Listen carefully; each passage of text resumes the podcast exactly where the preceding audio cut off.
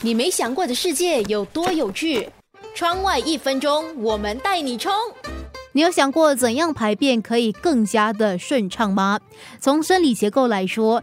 蹲厕其实比较符合人体的结构，它可以让我们排便的时候更加的顺畅。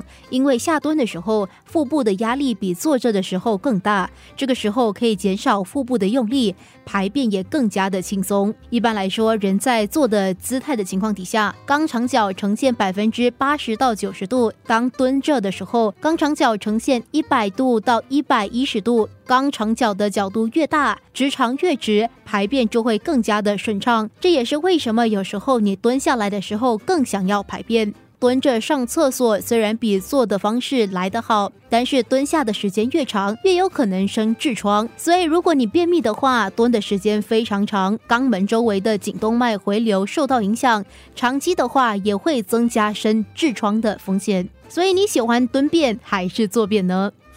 你没想过的世界有多有趣？窗外一分钟。